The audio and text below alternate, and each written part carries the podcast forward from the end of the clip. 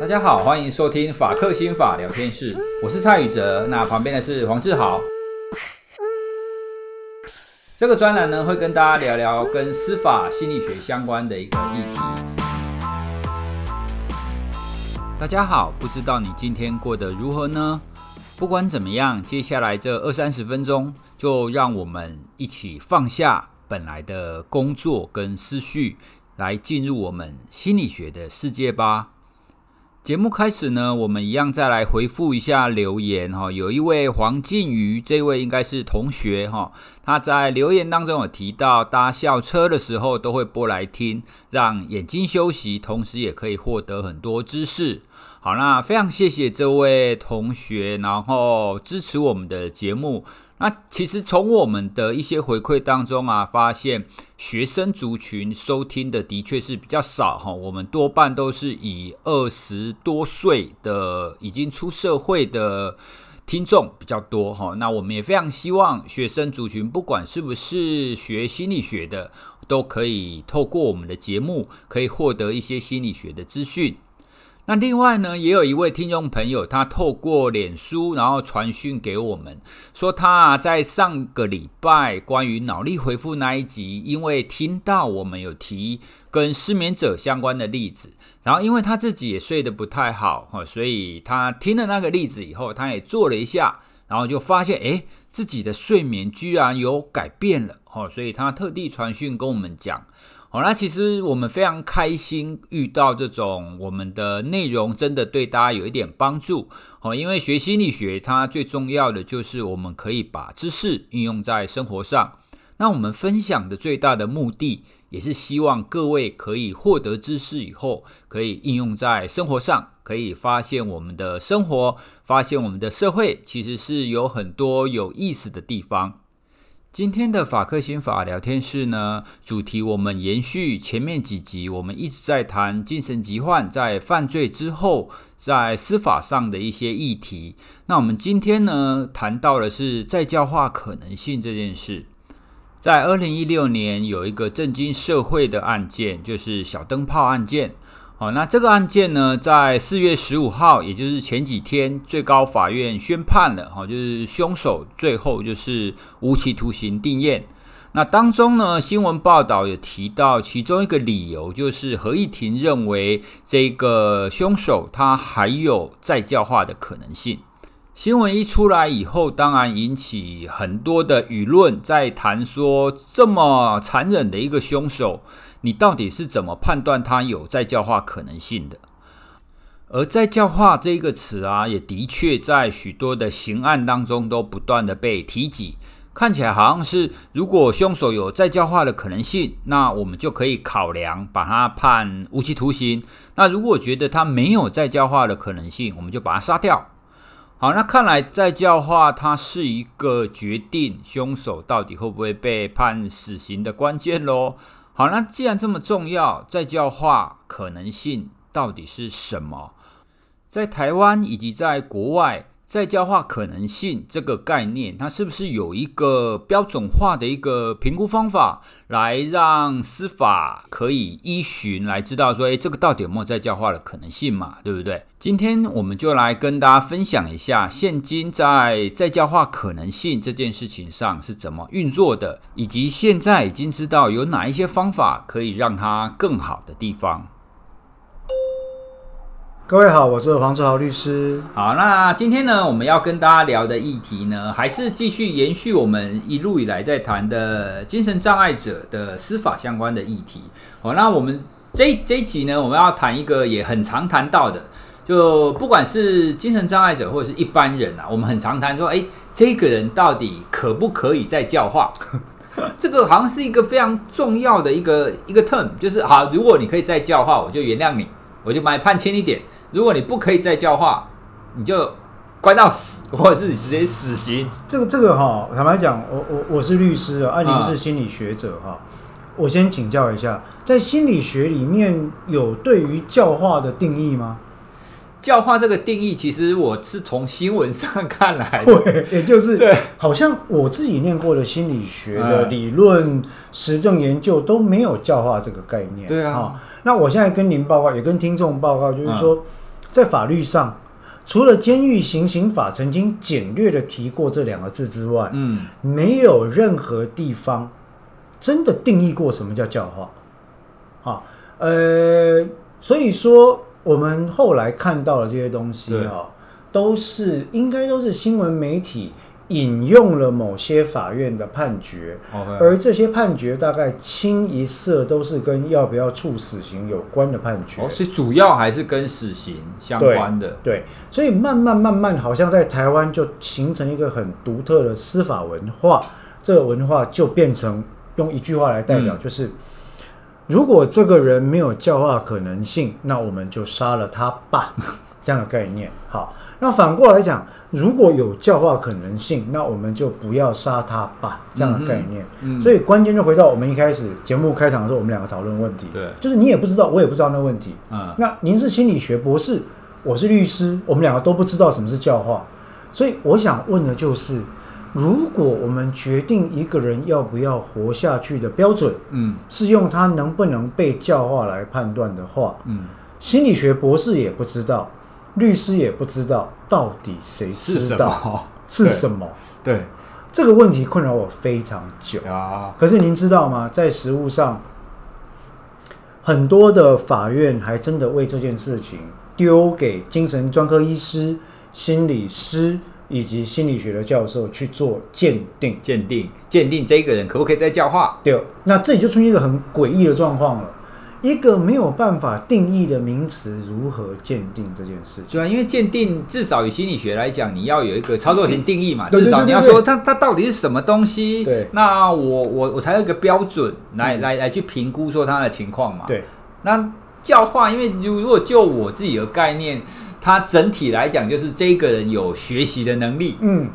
对啊，如果但是以心理学或以我们大脑可塑性的观点来讲，谁没有学习的能力？对，一定有学习的能力啊。对，所以在教化，它到底评估的是什么？这也是一直我 我我也想知道，到底什么样子的人才会被判作不可再教化？会有这样子的例子吗？有哦，其实还不少。真的，例如说，其实一般来讲，我后来认为这些被法院认定为没有教化可能性。而判死的案例，哈，多半都是被新闻媒体跟社会大众所遗弃的例子。哦，怎么说？呃，我想最有名的一个例子，也是我之前的当事人郑杰。嗯，那在判决里面就很明白去说，这个人的罪行罪大恶极，已经到了人神共愤的地步，哈，没有什么考虑教化的必要，或者说根本不可能想象他有教化可能性。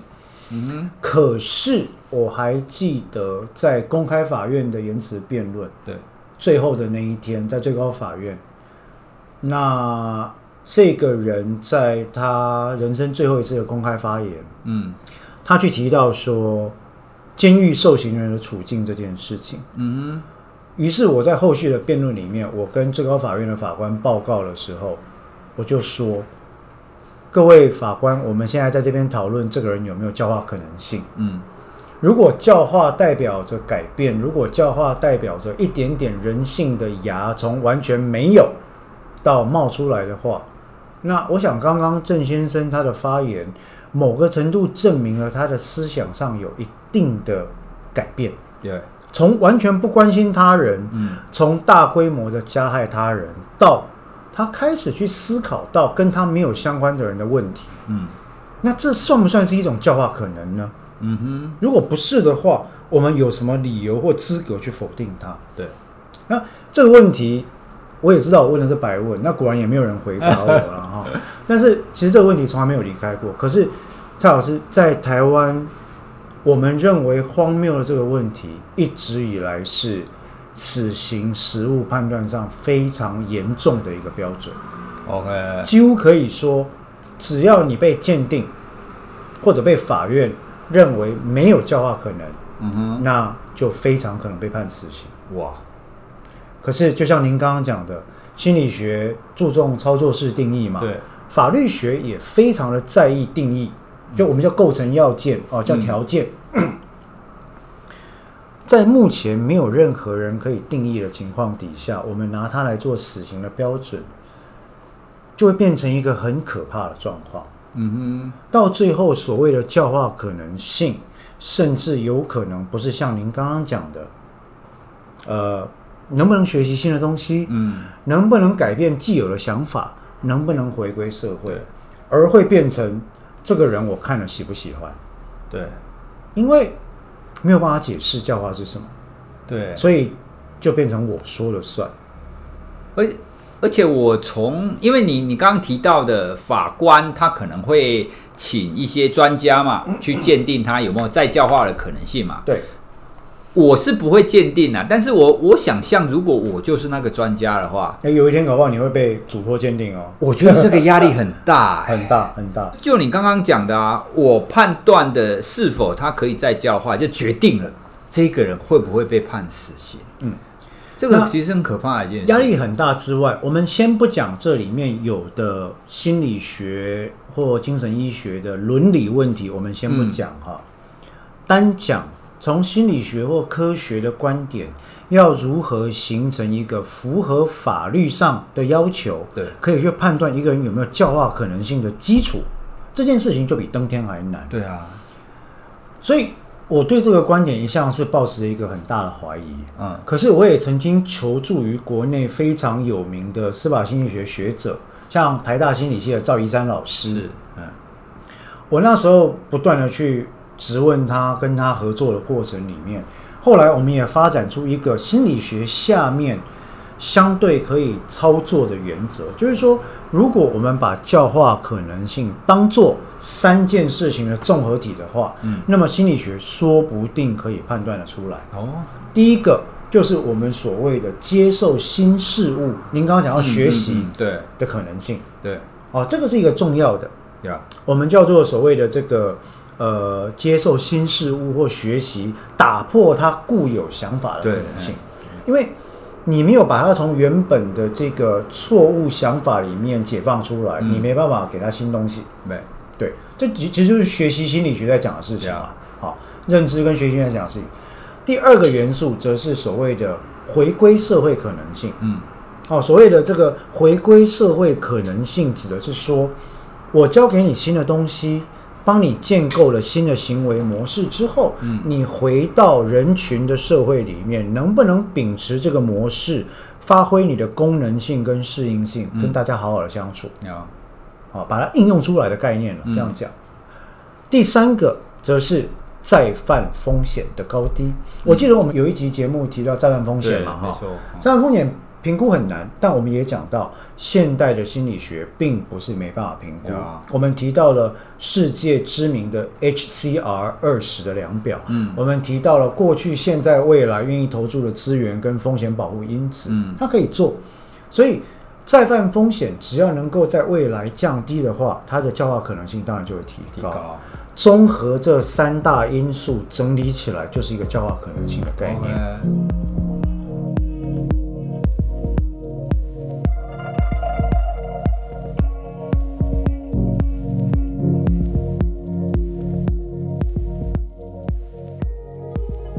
我们当时曾经这样试着跟法院提出，这是我们认为符合心理学基本概念架构跟伦理的一种思考方式。对。不过很可惜，呃，到目前为止，呃，法院或司法界不太能够采用这样的思考方式。那么现在采用的思考方式是有有一个标准吗？坦白讲，我认为完全没有。没有一个标准，我认为完全就是他，就比如说法官，然后委托哪一个专家，那这个专家说哦，有有教化可能性，那他就是有。嗯，那至于这个专家采用什么标准，那他们他们可能也不太知道这一群专家的标准是不是一样。呃，坦白讲，不要说法官能不能知道这群专家的标准一不一样，就算是这群所谓的专家，有时候以我在前线观察的情况来看。嗯也极有可能不太知道他们自己在讲什么。